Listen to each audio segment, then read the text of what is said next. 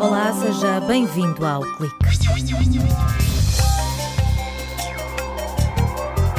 Uma equipa do Departamento de Biologia está a avaliar quais os fatores que contribuem para as flutuações na distribuição de ervas marinhas na Ria de Aveiro e que impacto tem no armazenamento de carbono azul. O projeto tem como palco a zona da Mortosa.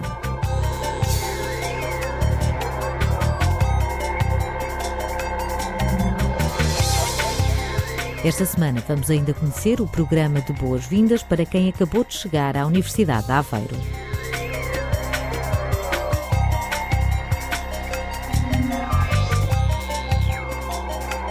A cortiça foi usada para criar um material cerâmico que funciona como catalisador, capaz de produzir combustíveis renováveis a partir da luz do sol.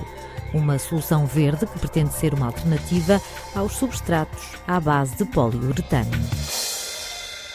Durante o século XX, a banha do moliço na Ria de Aveiro foi o ganha-pão de muitas famílias.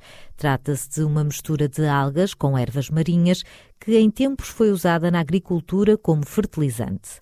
Desses tempos sobrevivem apenas os barcos que agora se dedicam a passeios turísticos. Ana Souza, investigadora no Departamento de Biologia, descreve as circunstâncias que ditaram o fim da apanha do moliço. A partir da década de 60 deixou de ser comercializado e a importância desta atividade diminuiu.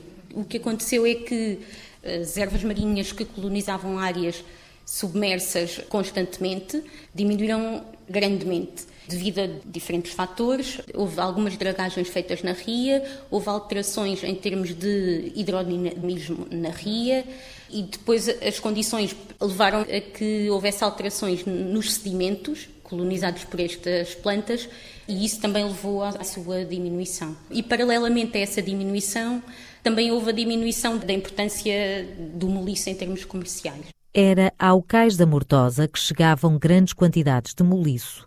Neste local, junto à embocadura do rio Antoine, a equipa do Departamento de Biologia está a estudar as mudanças que têm sido detectadas nas pradarias marinhas da Ria de Aveiro. Há anos em que a área que ocupam diminui, outros em que aumenta, e os cientistas do CESAM querem saber porquê. O que se verifica nesta zona da ria é que há uma mancha, uma área de ervas marinhas que não é constante de, de, ano para ano, ou seja, há uma flutuação em termos temporais e em termos espaciais desta área de pradarias marinhas na, nesta zona.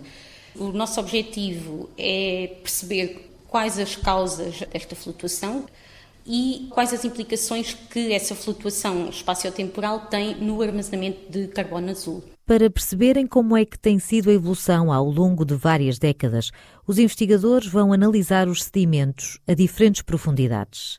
As assinaturas do carbono permitem descobrir há quanto tempo aqueles sedimentos estão lá e qual a origem. Teremos que fazer a mostragem de sedimento e depois fazer análises isotópicas, utilizando diferentes metodologias, para, por um lado, fazer a datação do sedimento e perceber a que, a que profundidade é que corresponde ou a que data é que corresponde determinada profundidade de, de, sedimento e relacionar isso com os valores de carbono que obtivermos nessa profundidade.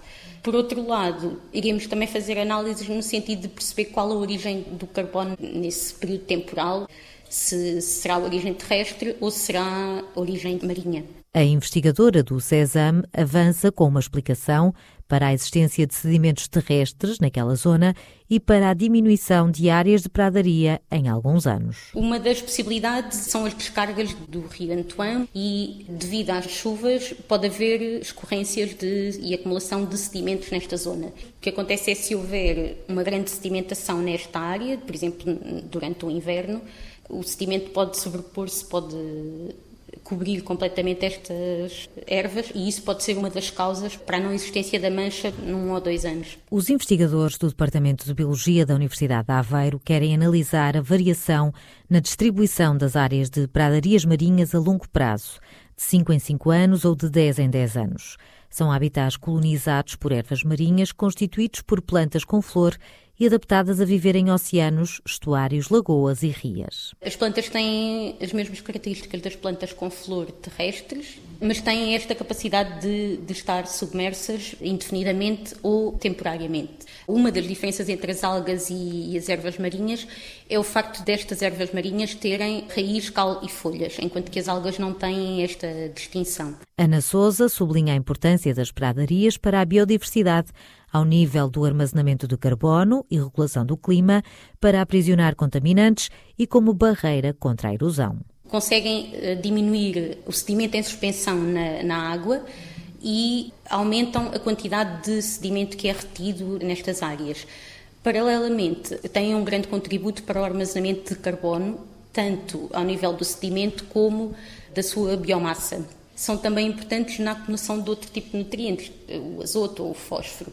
Por outro lado, podem também acumular contaminantes. É uma área contaminada por mercúrio e estas plantas têm importância nesse sentido também. São zonas extremamente importantes como berçário de, de diferentes espécies de peixes e, por outro lado, são habitats de invertebrados. Tudo bons motivos para preservar, conservar e, caso seja necessário, restaurar estas áreas.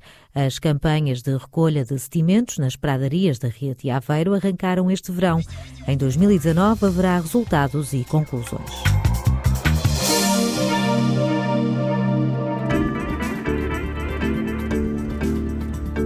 O relevado da Alameda Central do campus universitário de Santiago vai trocar o verde pelo colorido das toalhas de mesa. Na próxima segunda-feira, a partir das nove e meia da manhã, há um mega piquenique à espera dos dois mil caloiros que escolheram Aveiro para estudar. Um convite que se estende aos membros da comunidade académica. O programa de acolhimento tem um menu recheado com música, discursos e visitas aos departamentos e à casa do estudante.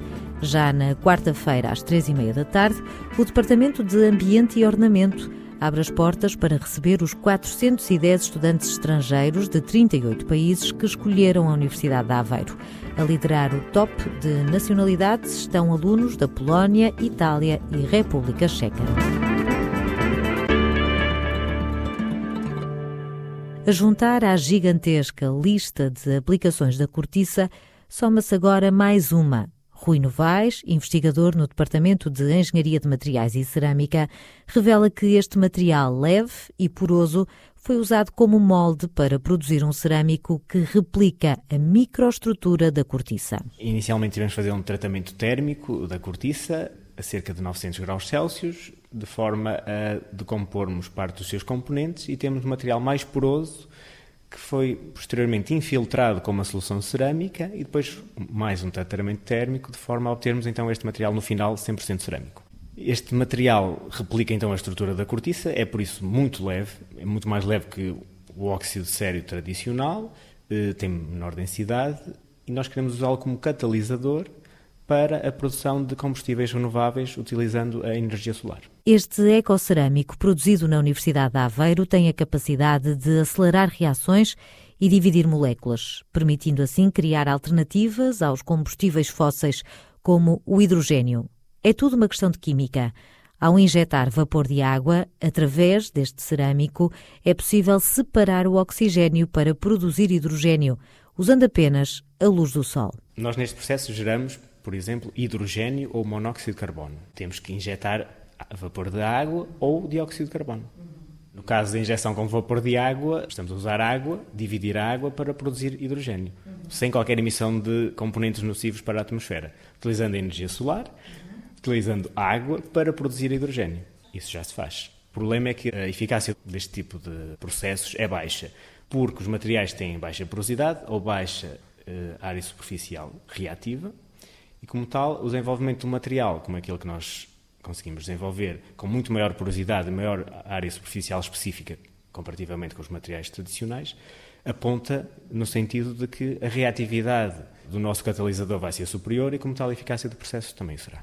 Este material foi testado em junho numa instalação solar no sul de França, onde foi usado dióxido de carbono para produzir monóxido de carbono.